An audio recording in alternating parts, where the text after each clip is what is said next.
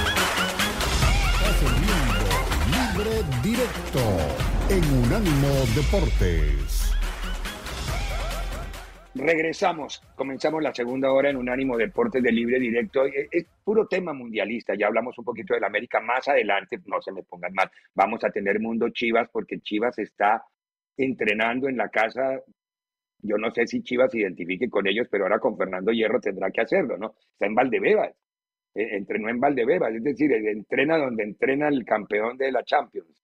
Ahí está Chivas justamente en este momento. Pero vamos a hablar de, los, de los equipos que están en, el, en, en, los cuartos de final del Campeonato Mundial. Vamos a hablar un poquito de Brasil frente a Croacia. No sé si Fernando se congeló o...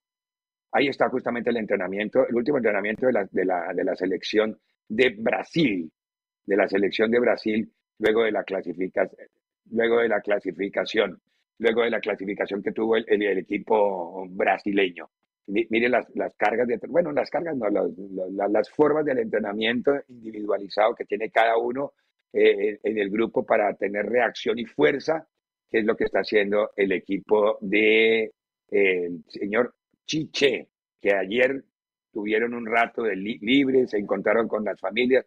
No, no es Tite, es Chiche o Chiche, yo no sé cómo es que le dicen en portugués, pero el otro día lo entrevistaron y, le preguntaron cómo era que se pronunciaba y me moría de risa porque eso era como cuando uno iba a hacer pipí de niño, va a ser chichi.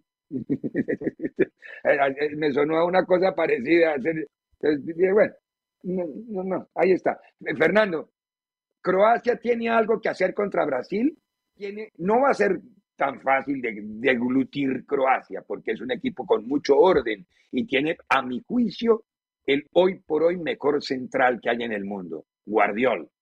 Qué pedazo de jugador ese que tiene el cuadro croata, Fernando. Tiene salida, tiene toque, tiene presencia, es técnico, tiene fuerza, tiene estatura, gana arriba, gana abajo. Es un fuera de serie ese Guardiol. ¿Cómo estás, Fer? Ahora sí ya. Te vi como eh, congelado hace un rato y dije, se me quedó quieto, Fernando. Obviamente, obviamente en el papel, pues no, no pareciera que Croacia no tiene ninguna posibilidad, ¿no? Después ya sabemos que, que todo, que todo puede pasar. Eh, yo sí veo a, Brasil eh, un escaloncito por arriba de, del resto y, creo que uno y medio o dos por arriba de, de Croacia. Pero partido fácil no, no, no va a ser para nada. Creo que lo que le, va a venir bien a Brasil es el estilo de Croacia. Croacia es una selección que va al frente, que busca al rival, que, que trata de competir también con la pelota, no, no es una selección reactiva que se tire para atrás para salir a la contra, no, no entienden así el fútbol los, croatas, inclusive eh, guardando toda proporción, hay quien los apoda como el Brasil de, Europa, ¿no? Por, el estilo que, que, que quieren jugar generalmente con, un fútbol agradable. Entonces creo que eso lo que ya nos anticipa Ricardo es que va a ser un partidazo el que vamos a tener. Yo sí creo que, Brasil parte como, como gran favorito, ¿no? ¿Tú, tú, ¿Tú, crees que Brasil es, es decir, está muy por encima? Bueno, todos lo vemos de esa forma. El mejor equipo que hemos visto en el campeonato mundial hasta hoy, creo que vamos a coincidir todos, es Brasil. Y si nos preguntan el segundo en el loco, creo que podemos coincidir todos también con decir Francia, o me equivoco. Sí, Francia, Francia es el otro equipo que yo veo sólido y que veo también que está jugando muy bien al fútbol, eh, pero sí está mucho más bravo el duelo que tiene Francia contra Inglaterra en, desde la previa que, que, el que va a tener con, con Croacia Brasil, ¿no? Yo creo que hoy Brasil lo que está pidiendo es no, no toparse con Argentina en, semifinales, como seguramente Argentina tampoco querrá toparse a Brasil en semifinales, ¿no? Sabemos que, Pero ya son partidos, no va a haber, son no va a partidos haber de vida o forma muerte, de ¿no? eludirlo. No hay forma Sí, de no eludirlo. Si Brasil gana y que la Argentina gana, próxima cita Brasil-Argentina. En esa siempre ya no hay manera de, de sacarle pero el por cuerpo, eso- ya como celebran los brasileños. Por, por eso hablábamos, hablábamos de eso, Ricardo, ¿no? De que en, en el papel eh, Brasil sí es superior a Croacia, Portugal es favorito sobre Marruecos. Y creo que el Holanda-Argentina es mucho más parejo como el Francia-Inglaterra, ¿no? Sí, estos, estos viven así, viven en carnaval, viven en fiesta. Fíjate Son de fiesta. mí- Todos son pero- una pero esto- fiesta. Pero esto se había perdido de la selección brasileña.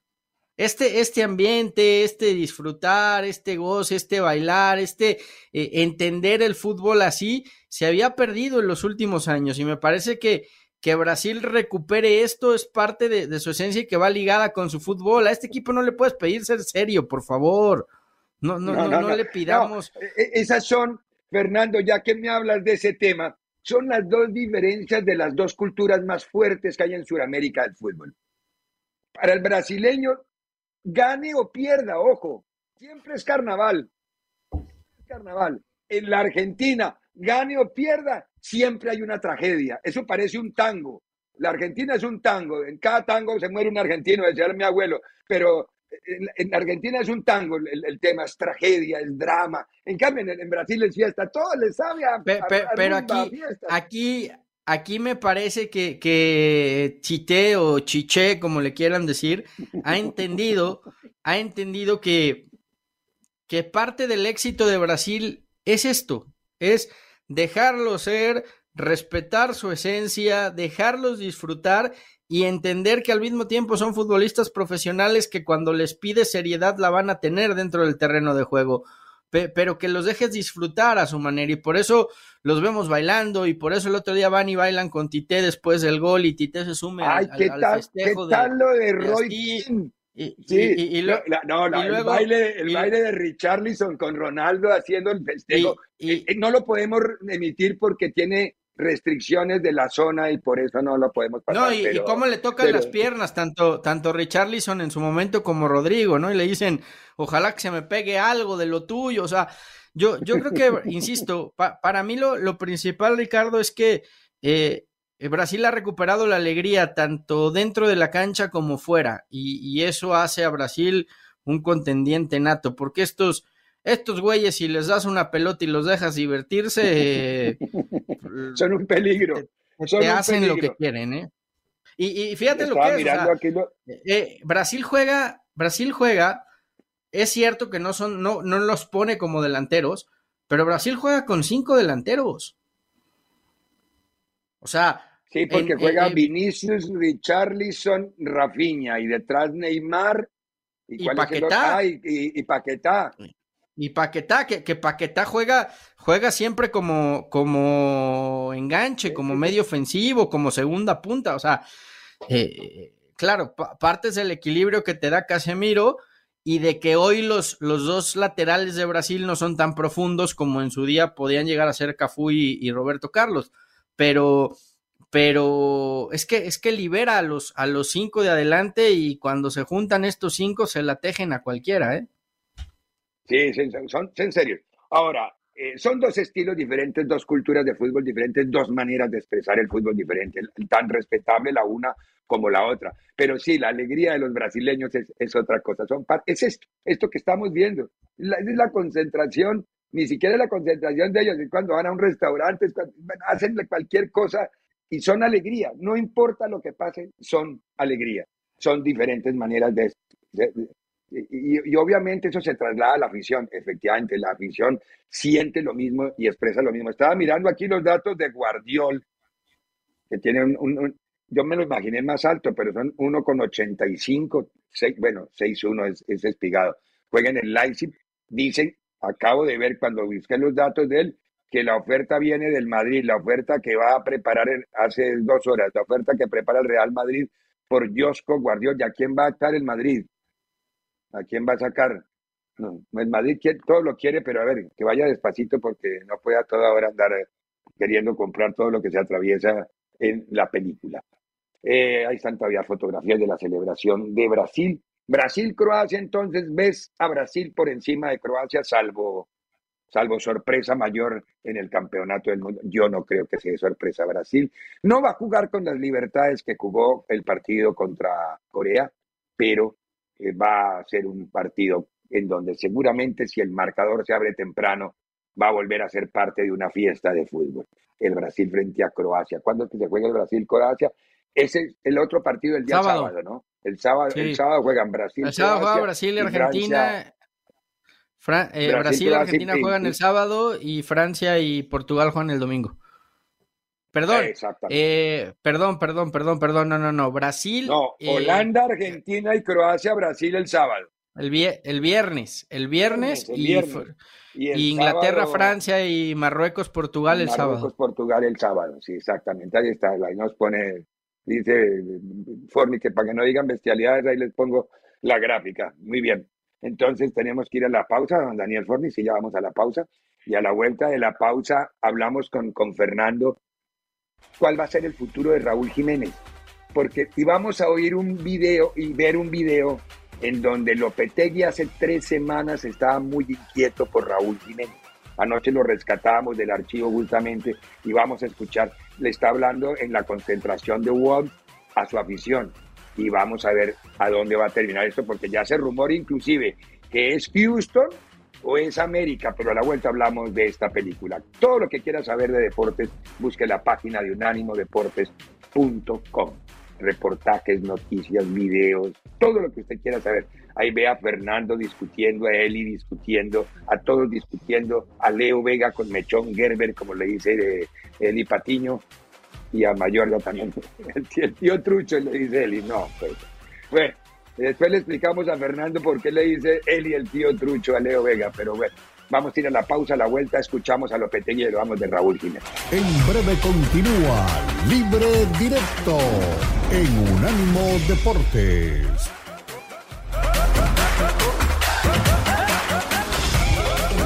Deportes tiene su propio canal de YouTube para que nos escuches y nos veas. Unánimo Deportes en YouTube. Míranos, míranos.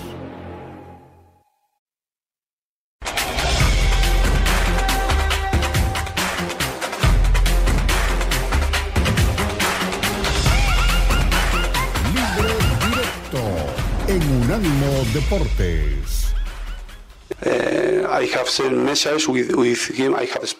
Le he mandado mensajes. He hablado con Raúl sobre su situación con la selección de México. Estoy preocupado por él porque no ha jugado ni un minuto con su equipo, con el Wolf.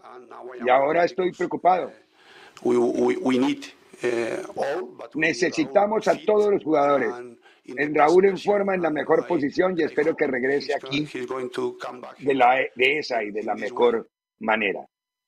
Eso, eso decía Julen Lopetegui de Raúl hace unos días antes de comenzar el Mundial, después de que fue, él estuvo en Girona, ¿no, Fernando? Usted corríjame si meto la pata.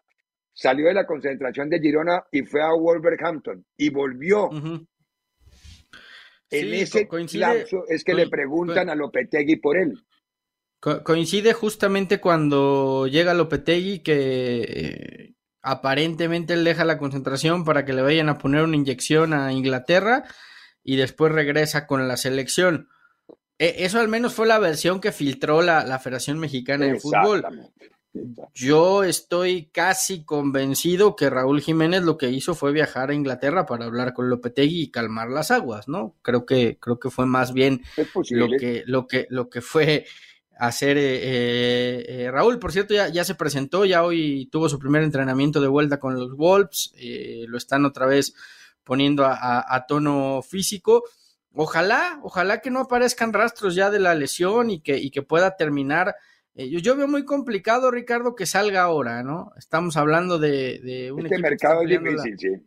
Eh, está peleando la permanencia, no hay muchos delanteros, los que llevaron tampoco han funcionado, entonces yo, yo veo muy complicado que Wolverhampton lo deje salir a, Raúl Jiménez en este mercado invernal, Pero pensando en el verano y si el equipo la última noticia, la última ¿eh? noticia de hace tres días es, no sé si será cierta, eso la podemos rastrear a través de la, del internet, que Lopetegui ya dio orden de que lo vendan, de que dio, no orden, sino dio, levantó el dedo de que lo vendan, que no, no que mejor hacer caja con él, no sé si para ahora o no sé si para el verano, lo que trascendió hace tres, cuatro días es eso. Ahora, Fer, eh, todo esto coincide, todo este mercado de rumorología, con un Raúl que empieza a tener la mira la MLS y el América en él. El América para que regresara a su club y la MLS, y ahí estábamos, usted ahora en la pausa leyendo lo que publicó La Opinión. La Opinión es un periódico, creo que es el, periódico más serio en español que hay en Los Ángeles. No hablo del mercado completo anglosajón, pero en español La Opinión es muy serio en territorio angelino. Hablan de que le ofrecieron un contrato de 7 millones limpios por año para que juegue en el Houston y todo por recomendación de, en el Houston Dynamo, eh, Dynamo por recomendación de Héctor Herrera. Eh, a, dónde le conviene más que ir a él, más allá de lo que decida Lopetegui, Wolves? Eh, ¿A dónde le convendría más, Fernando? O, le interesa al mexicano que él ande bien? ¿O ya le sabe a, bueno, a feo el, tema de Raúl Jiménez al aficionado y al cronista mexicano después de lo que vimos. Es que la, la, la, decisión la va a tener él, Ricardo, y, veremos qué es lo que prioriza, ¿no? Eh, la, Ah, no, si eso es así, va a jugar en Dynamo. Siete millones encima de la mesa. Creo que la Premier es que, es que... Sí, pero, pero también, eh, digo, el América obviamente no, no le va a poder pagar esas cantidades. esa plata no. Pero, pero pues, Raúl también es un jugador que, que, se siente muy identificado con el América, que quiere mucho al América, y creo que si no regresa ahora y decide ir a la MLS, difícilmente el América lo buscaría en cuatro o cinco años, ¿no? Ya en una edad tan avanzada es raro que el América que la, que la América lo busque. Entonces, eh, yo creo que esa, esa va a ser, va, va, a tener que ser la decisión de Raúl Jiménez. ¿Qué quiere? ¿Regresar y tener otra aventura o, reencontrarse con el equipo de sus amores, sacrificando una parte en lo económico, o ah, eh, ganar mejor, pero, pero jugar en Estados Unidos? O sea, son decisiones muy personales que, que él tendrá que ver qué es lo mejor en caso de que de que su carrera en Europa se, termine, se termine ahora. Es cierto que a raíz de la lesión, no de esta, de la pasada, le ha costado mucho volver al, máximo nivel y, que a, eso se le sumó esta, esta pubalgia que lamentablemente tampoco lo ha dejado estar en paz, ¿no? Entonces, también yo te diría que por la parte física le convendría más jugar en México. Me parece que es físicamente menos. El fútbol de aquí es mucho más exacto, es muy físico. Es, menos, es menos exigente y, y, la otra ventaja que tendría en México es que no tiene las distancias de los viajes, ¿no? Jugar en Estados Unidos es jugar hoy en Los Ángeles y luego tener que ir a Miami y luego tener que subir a Nueva York. O sea, son, son, son distancias muy largas, muchos aviones, muchos aeropuertos, muchos vuelos. Eh, no, no, sé qué tanto eso le, le pueda afectar en el rendimiento deportivo entendiendo esta serie de lesiones que ha tenido. Entonces, eh, si me preguntas desde lo futbolístico, le convendría más ir a la Liga MX. Ahora, si te ponen un cheque por 7 millones de dólares, pues te olvidas de todo y firmas en donde... En lo que hizo Héctor. Lo que hizo Héctor. Ahora, si, si tú fueras quien tomara la decisión, Fernando, ¿qué decisión tomabas tú? Ponte en el traje la camisa, los zapatos de Raúl Jiménez? Yo vuelvo en América. Sí.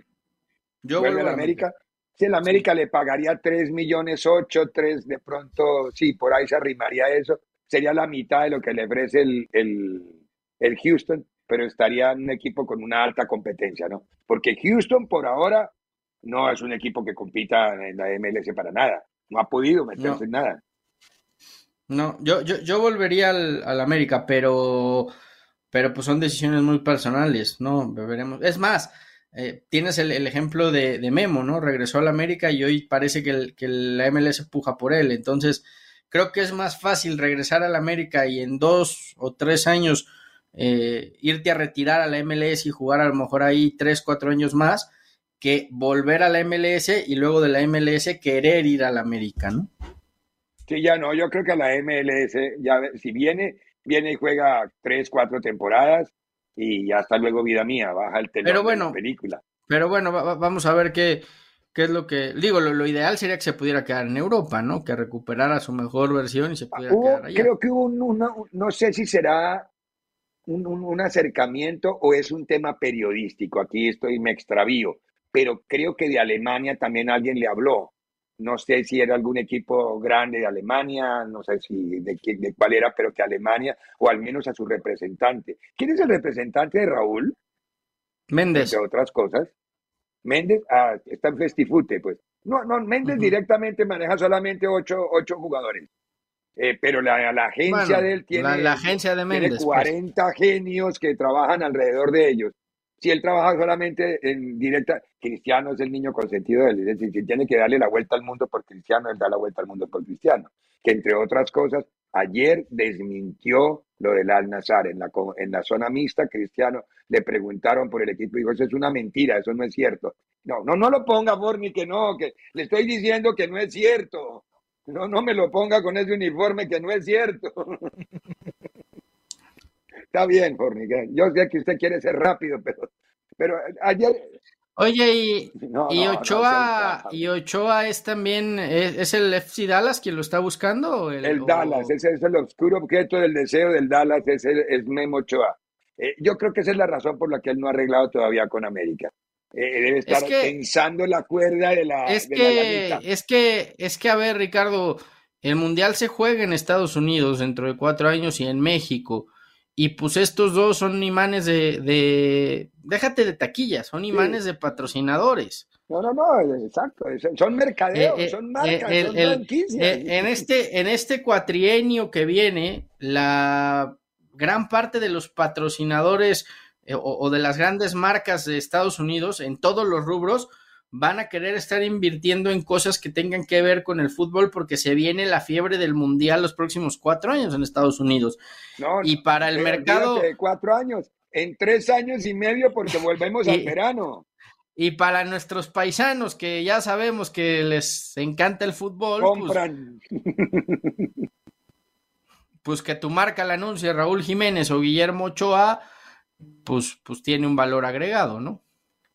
Sí, claro, claro. No, eso es mercadeo muy bien manejado y yo no creo que los equipos pasen por arriba. vamos a ir a la pausa y nos metemos ya más en el fútbol mexicano. León presentó al Arcamón y más adelante vamos a ir a Valdebebas. No, no, no, no, no al Madrid. Ahí entrena Chivas, que está de gira por Europa. Pausa y regresamos. En breve continúa Libre Directo en Unánimo Deportes.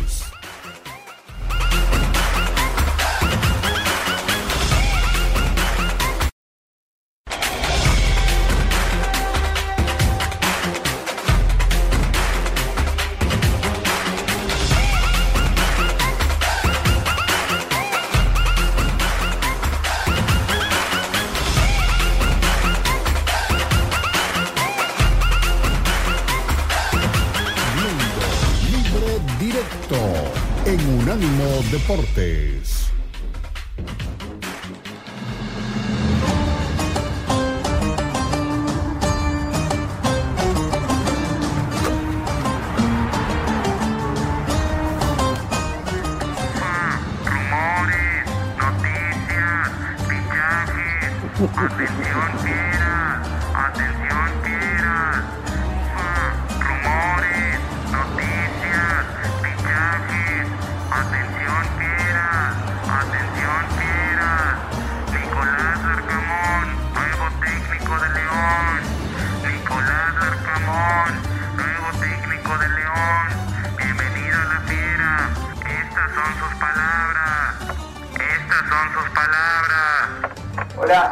Deportes.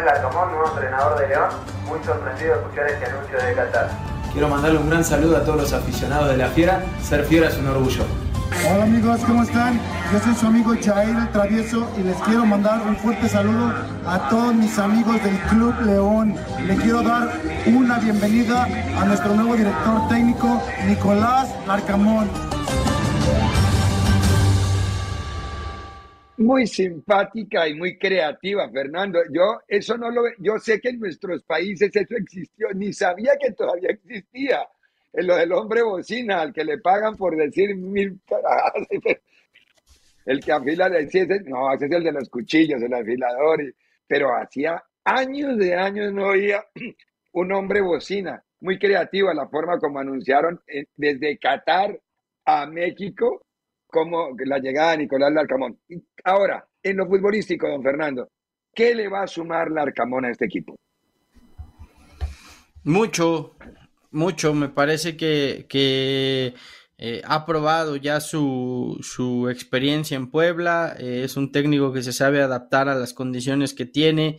Es un tipo que, que si bien eh, tiene una idea fija de juego, tiene siempre un, plan B bajo la manga y creo que eso ha sido parte del éxito que, que, que, le ha, que, era justamente lo que, lo que yo trataba de explicar con España, ¿no? No, no, es, no es abandonar tu estilo y tu esencia porque es la manera en la que entiendes el fútbol, es tener un plan B para cuando tu plan o, tu idea no funciona y creo que ese ha sido parte del, del gran éxito que ha tenido el Arcamón, que, que si bien su su Puebla siempre tenía una filosofía muy característica, siempre desde la banca encontraba respuestas a o soluciones a, problemas que se le podían ir presentando cuando un equipo sabía nulificar la, idea de, principal de juego. Entonces, creo que, creo que León acierto. Fíjate que, eh, curiosamente, el otro día, antes de que se anunciara el fichaje, eh, escuchando a, al Arcamón en un programa que está haciendo acá para la cadena TUDN, que creo que también se ve en Estados Unidos. Muy bueno, muy bueno. Me, quedaba,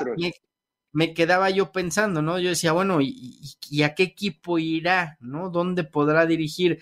Y en cuanto se, se dio a conocer la, baja de Paiva, yo sin tener información de nada, yo dije, es que... el Arcamón, ¿Lo relacionaste? Dije, este es técnico ideal para para León, ¿no? Una institución que, que cree en los proyectos, que le da confianza a los técnicos, con una idea que me parece va a encajar rápido con la afición, un técnico joven que se va a saber desenvolver y para mí es el, el paso intermedio del Arcamón en el fútbol mexicano.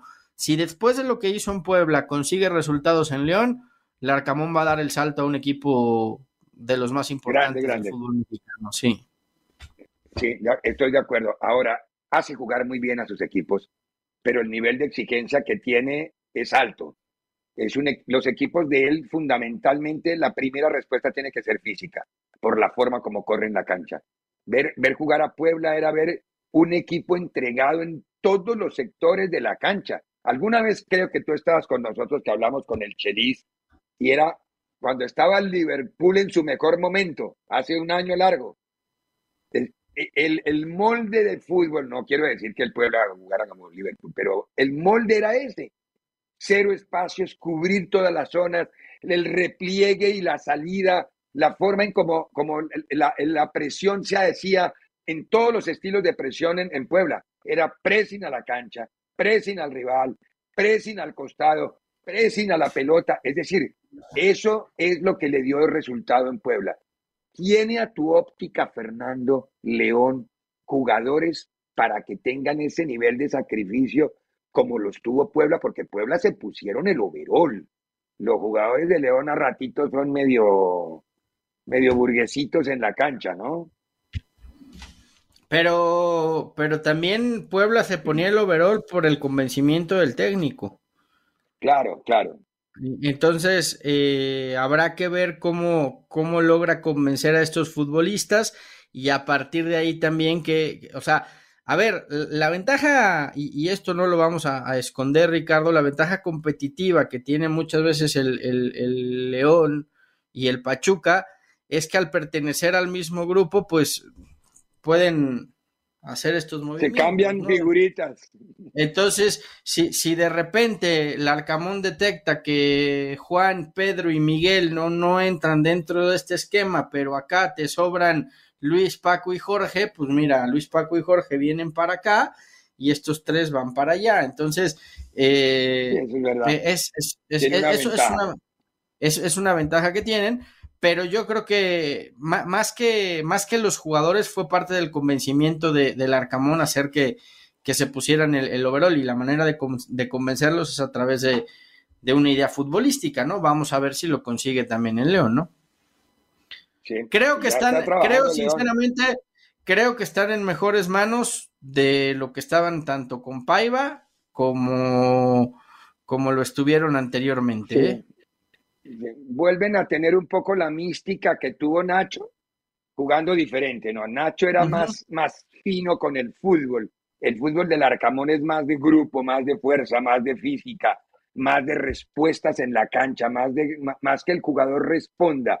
Eh, obviamente, si tienes a alguien técnico, pues que bienvenido sea, como lo tuvo en Cortizos, como lo tuvo en su momento con algunos otros jugadores que fueron finos en, en Puebla pero la prioridad de él va a ser el orden táctico. Orden táctico, respuesta física, y si a eso se le suman jugadores que tengan condiciones técnicas, bienvenidos. Pero creo yo que por ahí va a empezar a construir y León no le va a negar nada, porque si hay un equipo que tiene respaldo económico es, es el León y están construyendo la Esmeralda, es que se llama, ¿no? La nueva, la nueva concentración que va a tener el equipo de los Martínez. Bueno, uno. Entre otras cosas, se habla de se habla de que podría venir a préstamo Marcelo Flores los próximos seis meses a León. ¿Qué le suma Marcelo Flores a León? Yo lo vi, honestamente, las veces que vi a Marcelo Flores lo vi muy, muy livianito. Honestamente, lo vi muy livianito. Yo imaginaba a un muchacho crecido en el Arsenal, en la Premier, pero entendí cuando lo vi por qué no había debutado en el Arsenal y en, la, el Arsenal y en la Premier. Es que todavía está, no digo que no tenga potencial, ojo, no estoy diciendo eso. Me parece que sí puede tenerlo, pero muy blandito lo vi. Es decir, un chico que en el, ¿se acuerda el primer choque en aquel partido amistoso? Que lo saca, ¿contra quién fue? Contra Chile, si no estoy mal, en un partido que en el primer partido, el jugador que chocó salió no digo hasta dónde fue a parar, pero fue, se fue lejos. O sea, pero, se, se pero... habla de que podría venir a León a préstamo porque su carta todavía es del Oviedo y que entonces volvemos al grupo, eh, estarían pensando en mandarlo. Ah, sigue siendo de los mismos dueños. Mandarlo a León seis meses para que ya después regrese al Arsenal, ¿no? Vamos a ver si al final se concreta. Sí, aquí estoy viendo una fotografía de don Jesús Martínez, justamente en Oviedo en el Oviedo. Sí, es que se va a jugar el Real Oviedo Sporting de Gijón. Ah, bueno. Bueno, por eso, buena, buena por eso contratación para León, la llegada ahora a Puebla. ¿Quién han anunciado, Fernando? Yo estoy de, me, el Mundial me ha desconectado de la realidad diaria. ¿A Puebla alguien va a ir o, o ya se anunció? A León, no, a León todavía no han anunciado a nadie, no, no, no han anunciado refuerzos todavía. Está muy, muy flojito todavía el tema de refuerzos, porque el tema este empieza hasta enero, entonces te lo están tomando con calma. Pero es enero 6, enero 6 ya comienza, es viernes, enero 6 comienza el torneo mexicano. O sea que pues se sí, van pero... ajustando porque la, pre, la, pretemporada no va a alcanzar para que se pongan al día. Ya están acuérdate, trabajando, ya están entrenando, pero... Acuérdate que, sí. que acuérdate que, que, que tampoco en este mercado se hacen muchos movimientos. Es verdad casi todos son en el mercado de verano. Vamos a ir a la pausa y a la vuelta. Fernando Ceballos hoy se dedica al mundo Chivas. Chivas está en Madrid. Fernando conoce muy bien Madrid. No le gusta tanto Valdebebas, pero hablamos del de Valdebebas. Pausa y volvemos.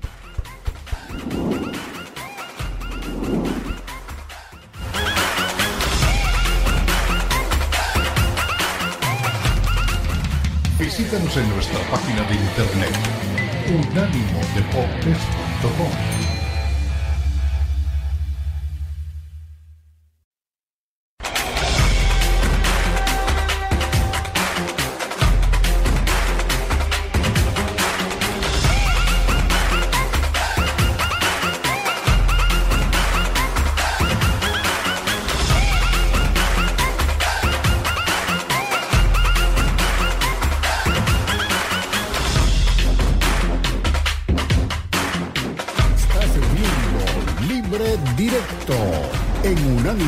Deportes. Vamos este libre directo y entramos al mundo Chivas. Chivas, Fernando, tiene un lindo calendario previo de, de, de, de la, la pretemporada. Mañana arranca contra Getafe, está entrenando en Valdebebas. Mañana arranca contra Getafe, que es 8 de diciembre. Luego va a jugar a, Bilba, a la Catedral Atlética contra Chivas el 11. Chivas Mazatlán el 16. Eh, Chivas Santos el 19. Esos son en el, en el Akron. Y en el Volcán Tigres Chivas el 22 de diciembre. Es una muy buena pretemporada la de Chivas. Pero Sí, la, la pregunta que nos seguimos haciendo es, ¿y los refuerzos para cuándo, no? Uy, usted está muy exigente, entró con los taches por delante. Oh, bueno, dijeron que, que, iba a haber inversión y que se iba a, a, potenciar el equipo, ¿no? Y de momento no, no, no ha pasado. Creo que... Ni uno, ¿no? No, han vuelto únicamente los que eran propiedad del club y que andaban en otros, en otros equipos, como el caso de de Ronaldo Cisneros, que por cierto me dicen le está gustando mucho a, a, Paunovic, ¿no? Después del crecimiento que tuvo este año que estuvo en el Atlanta United allá en la MLS y que anduvo bien, anduvo marcando varios goles, es la verdad. Eh, pero más allá de eso, me parece que Chivas sí necesita por lo menos un par de refuerzos, Ricardo, para la próxima temporada, ¿no? Eh, esto que estamos viendo es en Valdebeba, señor director. Están entrenando. Sí, sí, sí. Sí, están entrenando en, la, en las tardes. Es que un tipo parecido al bobo y otro parecido al pollo. Entonces diga, auxilio, ¿esto de cuándo es? No, no, no, sí. Mira, en, el fondo está la, la, publicidad del Real Madrid. Sí, están entrenando ahí en Valdebebas. Ah, sí, hasta en eh, Están entrenando ahí. Mañana juegan contra Getafe, como bien lo decías. El viernes viajan a Bilbao. Están ahí viernes, sábado y el domingo es el partido contra el Athletic Club, un partido histórico porque son los dos clubes que, comparten esta filosofía, ¿no? Lo de Chivas de jugar solo con mexicanos y lo del Athletic de jugar solo con futbolistas vascos. Con vascos. Sí, sí, sí. Bueno, pero bueno, está bien. Eh, ¿Hay optimismo, Fernando? Es que tengo que oír, el primer comentario fue muy, muy pesimista. Nada, que llegan recuerdos, pero es que, la es que piensa que hay algo para el futuro o no. Yo creo que la afición está como yo. Eh, no le, dan el beneficio de la duda a, Hierro y a Paunovic, eh, pero se entiende que, el plantel necesita por lo menos apuntalarse con un par de refuerzos de calidad que, te ayuden a ser más competitivo, ¿no? Sí, bueno, ojalá le vaya bien. Pero, pero, pero, pero vayamos a esto, Ricardo. Si Chivas va a traer dos refuerzos, tiene que tener dos refuerzos que sean nivel selección mexicana, ¿eh? si no, que no traiga nada. Porque seguir apostando por, por. No, es que es la verdad. Seguir, seguirle llamando refuerzos a futbolistas que vienen únicamente a engrosarte la plantilla, pues mejor sigue sacando jóvenes. O sea, no, no, tiene ningún caso. Sí, mejor trabajar la cantera. Tienes toda la razón. Por eso cuando se habló de Orbelín Pineda sí se hablaba de un refuerzo, ¿no? Traías un tipo de selección mexicana con experiencia, con, con, con, otro con otro pedigrí, valga la, redundancia para jugar. Sí, porque el pedigrí es de los perros, pero ¿no? importa. no me le baje la categoría al pobre Orbelín, ya me lo puso de perro. A ver, nuestro productor nos dice que el Kun Agüero habló con Messi, yo no he visto nada, por favor, dígale. Ah, que es gentileza de ESPN. Está bien, entonces que a través de ESPN nos mandaron al Kun Agüero hablando con Antes ¿Qué dice? Eso el estrés. Esto por el estrés. El otro sí. día te veía de la cancha ahí en la tribuna y está grandote, ¿eh? No. ¿Estás haciendo fierro algo? No, no boludo. Dale, tarado, pero por ahí capaz que. No, por ahí era la, la, usé una remera grande. Una remera muy grande, ¿no? Sí, sí, sí, sí. sí. Eh, Viste que las valencianas son re grandes, boludo. Sí. Sí, sí, yo también, yo también me vi un video. Me vi un video y, y, parecía así, boludo, un cuadrado, así gigante, ¿no? Sí. Igual estoy un poco gordo. ¿Estás? Tampoco, ah. tampoco tan gordo, no, no, tan gordo no estoy. Uh, acá se me ve. Acá tengo, acá tengo el chip. Ahí. Acá. Ahí, ahí tengo chip. ¿Por qué se va a perder o qué? Ah. ¿Tiene chip de perro? No, es una. Me abrieron acá y el chip es así. Ah, ese es el me, chip me imagino que es más del tema coronario, ¿no? del, del tema del corazón, sí, sí, sí. del corazón. un chip como yo a Archie, el perro, le pusimos un chip también para que no corra riesgo, pero es que eh, los perritos sí se los dejan poner, eh, a los seres humanos no. A ver, René Zamudio, saludate a mis parceros semifinales, Brasil versus Portugal y Francia versus Holanda. Bueno. Eh, Luis Pino, saludos a todos. Bueno, muy bien a todos. Hoy extrañan a Eli, que es a la que le escriben. No se puede, eh, Samudio. Samudio no se puede, tendría que ser Brasil, Brasil, Holanda y Portugal, Francia. Van en diferentes. Ah, sí, por las siembras, por las siembras, exactamente, van por diferentes rutas. Don Fernando Ceballos, ha sido un placer y un honor poder hablar con usted dos horas de programa. Eh, ¿Está el viernes o no está el viernes? El viernes no está usted. No, el viernes me toca atender el otro changarro porque están. Changarro, muy bien. Estamos, estamos desde muy temprano allá, pero ya, ya va a acabar el mundial, afortunadamente. Muy bien. Eh, eh, Tomás Colombo en la producción, Daniel Forni en la dirección, JD Villalobos en la ingeniería de audio, Elizabeth Patiño en el odontólogo, por eso hablábamos de la boca abierta y frente a la lámpara, no me van a entender mal, es del odontólogo. Y por eso a Ceballos y Mayorga les dicen que sigan viendo todo en la Unánimo Deportes presenta datos curiosos de los mundiales. La forma esférica de un balón de fútbol es una ilusión óptica, ya que realmente son ligeramente ovalados. Una de cada 20 lesiones en los jugadores ocurre cuando salen corriendo a festejar un gol. 8 de las 12 ciudades anfitrionas donde se Este fue el podcast de Libre Directo, una producción de Unánimo Deportes.